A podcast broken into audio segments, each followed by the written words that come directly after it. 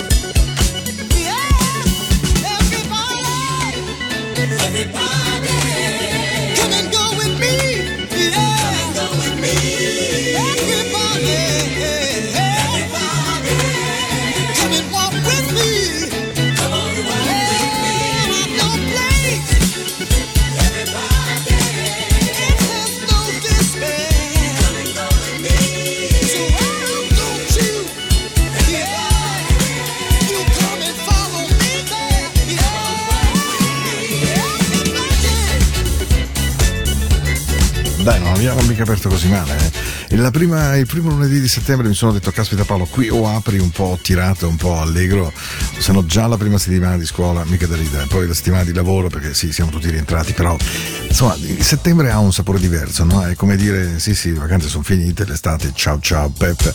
E quindi insomma, così è. E quindi mi sono detto, puntate di Into the Night del 4 settembre, diamogli un pochino di groove, diamogli una buona apertura con Everybody Just Come Go With Me, David Lead Found Place Remix, sono i Pockets, canzone, Pockets sono quelli di Take It On Up, tanto per intenderci, che è una canzone bellissima rifatta con gli Earth, Wind and Fire. E, ehm, ben arrivati, Into the Night, la musica della notte di Radio Ticino, dalle 21 alle 22, quindi anche se è notte, è una presto notte ancora. Eh? Just everybody. Questo è un nuovo, nuovo, nuovo remix, appena uscito, veramente gradevole di quello che è stato un grande pezzo della musica black, naturalmente. Ok, ben arrivati, ben atterrati. Vi prometto sempre buona musica fino a giugno 2024. Together.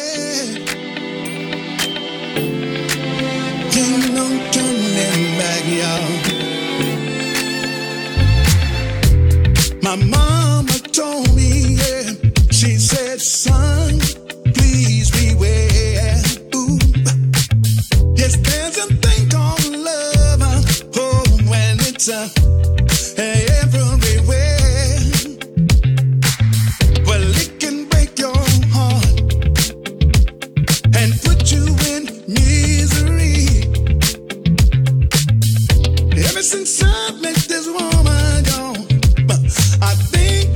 it's happened to me. Hey, I'm telling you, it's too late oh, turn back now. I believe, I believe, I believe I'm falling, falling in love, baby. It's too late turn back now. I believe, I believe, I believe I'm falling in love. I must have called this girl up.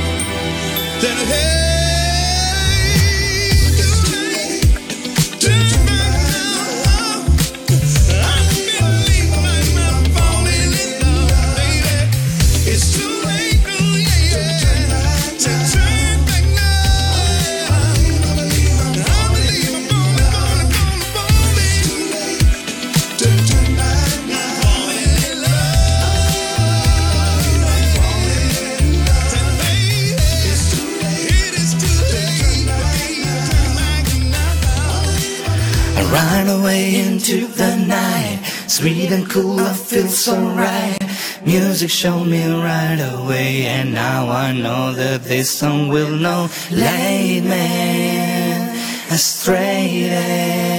I know that all I gotta do, all you gotta do is turn your into the night.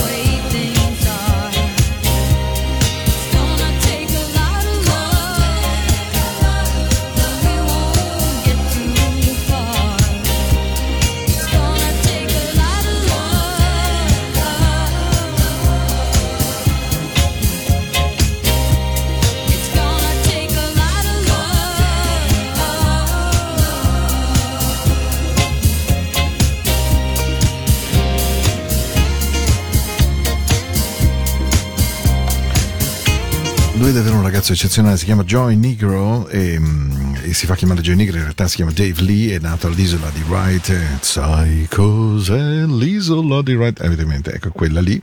E, mm, e, lui è stato attivo dal 1990 circa al 2020 per 30 anni e um, dichiarando a tutto il mondo l'incredibile amore che aveva per evidentemente la musica soul, la musica disco, tanto che ha riarrangiato un sacco di canzoni e ha avuto un merito secondo me straordinario lui, veramente fuori dal, dal comune, che è stato quello di aggiungere qualcosa alle canzoni sempre, cioè eh, a mio modo di vedere si è sentito sempre il suo amore per il suono, perché per esempio prendere Love Love di Nicolette Larson e renderla così morbida, così gradevole è straordinario, Ride Like the Wind di Christopher Cross, quella rifatta a lui è straordinaria, I Love Music degli OJs, ma sono moltissime. Poi lui ha anche inciso per per conto suo con il suo gruppo Sunburst Band aveva come tastierista Michele Chiavarini che era un ragazzo di Milano bravissimo poi andato a vivere in Inghilterra evidentemente.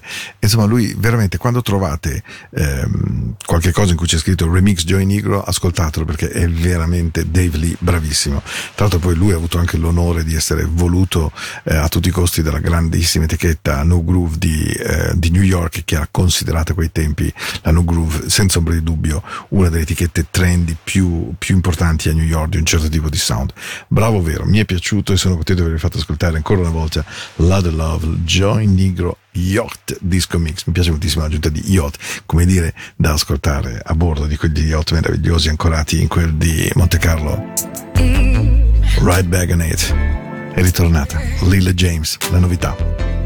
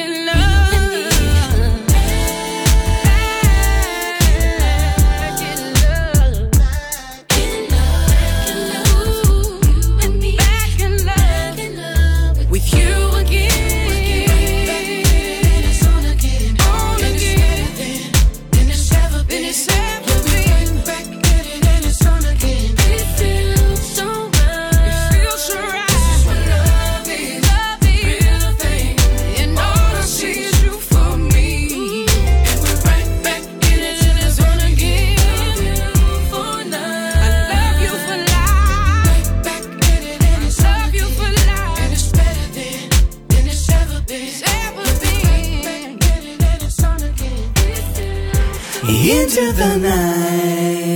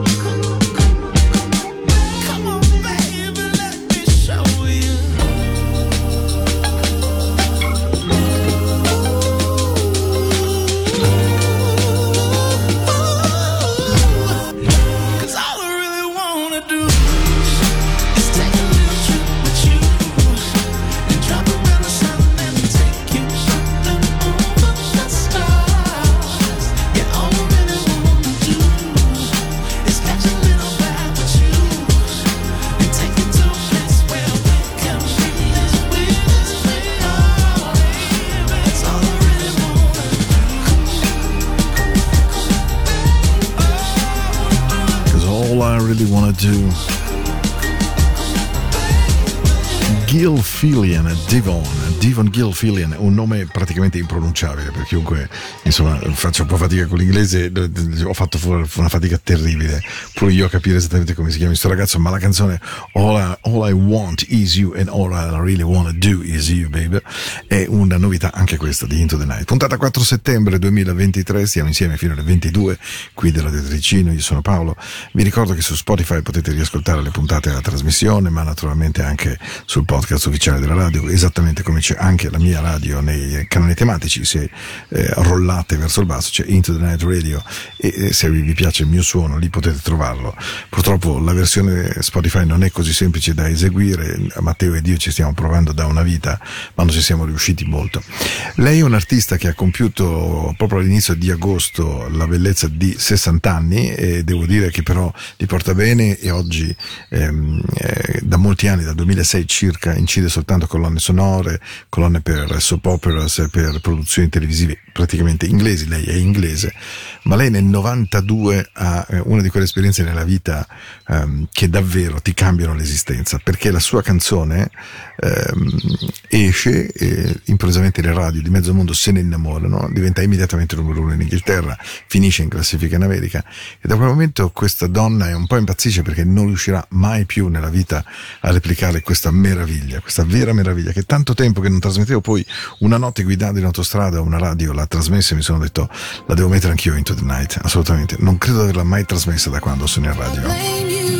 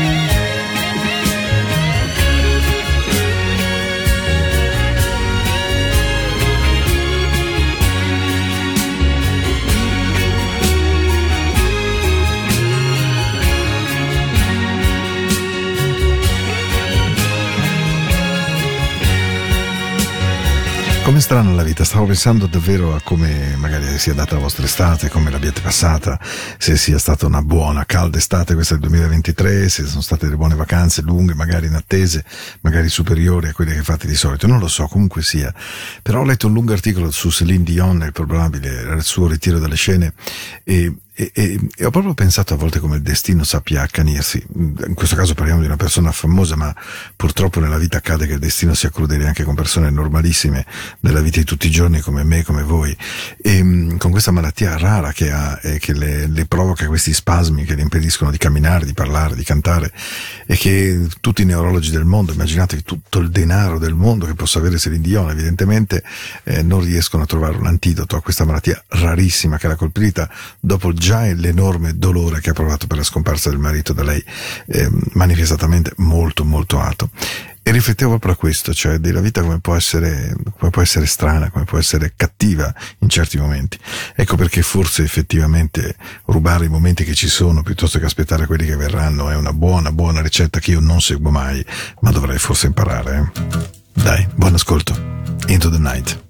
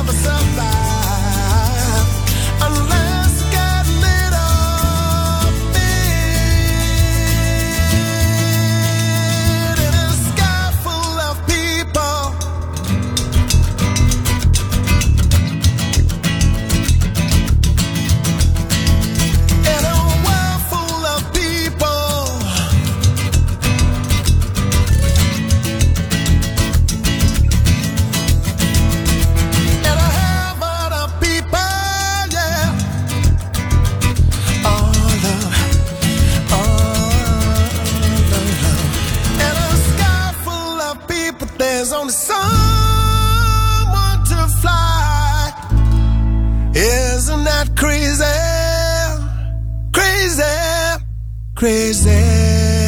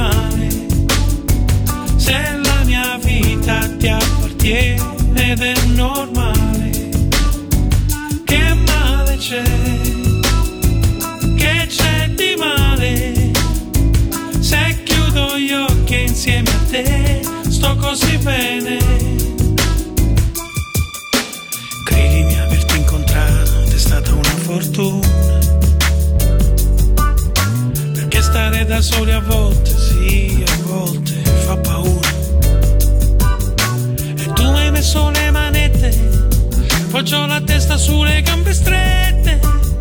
Mi sveglio in mezzo a quel sorriso mentre accarezzi il mio viso. Che male c'è? Che c'è di male? Se la mia vita ti appartiene ed è normale. Che male c'è? Che c'è di male? Se chiudo gli occhi insieme a te così bene.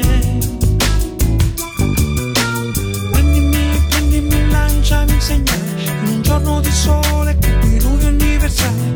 Lanciami un'occhiata per farmi capire se devo stare zitto oppure lo posso dire che il potere vero è solo, solo il sentimento. E noi ci siamo fino al fondo, ci siamo dentro. Che bella confusione che c'è nella mia mente. E com'è bello stare con Che c'è di male? Se la mia vita ti appartiene ed è normale. Che male c'è? Che c'è di male? Se chiudo gli occhi insieme a te, sto così bene.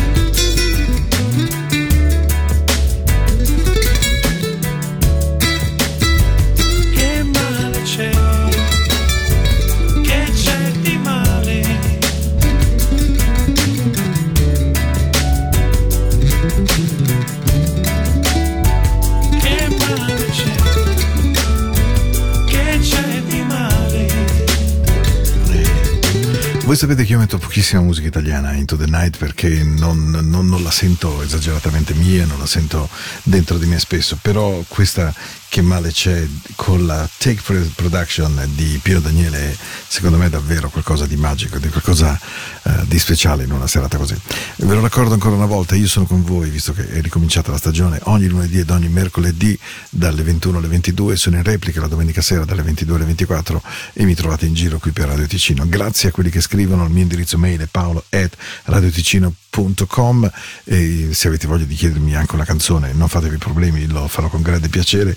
E adesso arriva Alex Hiley e Ernie Hiley insieme con questa, mamma mia, bellissima Brown Eyed Girl proprio dolce, dolce, molto notturna. Anche perché mi auguro che iniziate a tirare fiato.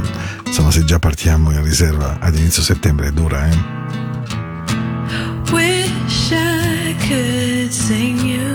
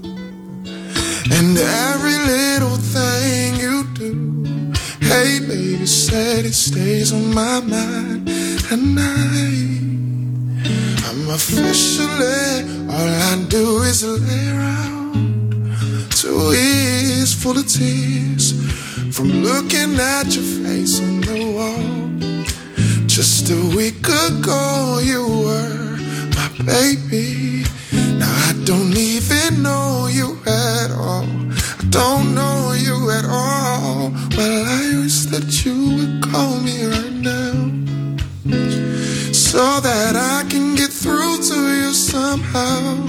But I guess it's safe to say, safe to say that I'm, I'm officially missing you.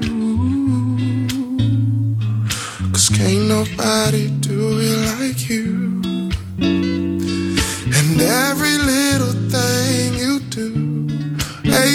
said it stays on my mind, and I, I'm officially well. I thought I could just get over you, but it seems it's something I just can't do.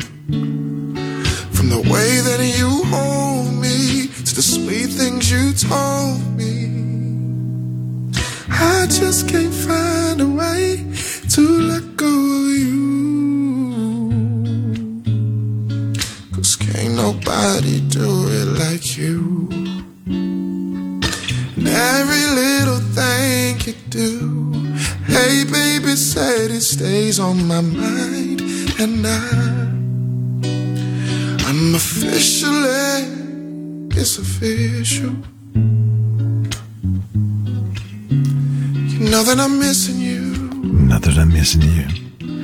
But I'm officially missing you, una canzone splendida, nuovissima, la canta Joseph Solomon ed è veramente bella come questa, che dura solo due minuti. E poi ci diamo i baci, eh.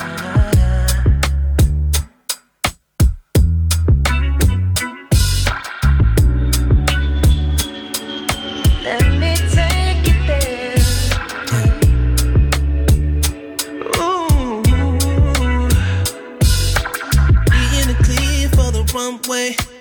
You pick a town, I got time and space. Shop when we land, leave your suitcase. And do what we want like it's GTA. Uh, we all deserve some fun. Lay up in some place warm. And since we only live once, let's make a memory. Classic, automatic classic. Buckle up, fasten, flying over traffic. Off the landing. Ain't gotta imagine. You just gotta catch this plane. That'll make your body feel way less. Yeah. Take a lot of stress away. Hiding here in outer space. I can make your body feel way less. Way less, yeah. yeah. It's blue dreams that I'm giving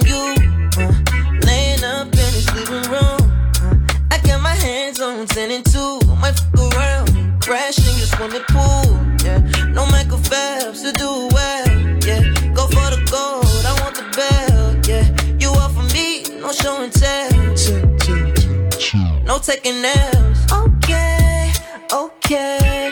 Tight knitted, baby, no crochet. The shape of that oil love, Olay. And you can live your best life. You just gotta catch this plane.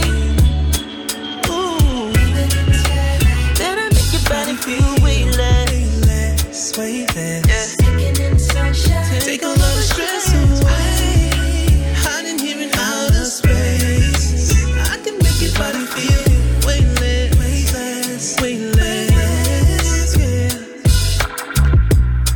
Sento completamente senza peso. Weightless. Lui si chiama Kevin Ross, The Art of Making Love con James Brown eh, o Jay Brown, a dire il vero. eh, non sono sicuro che proprio sia James Brown. Penso che Jay Brown eh, non mi avventuro perché insomma toccare il nome di James Brown è tanta roba.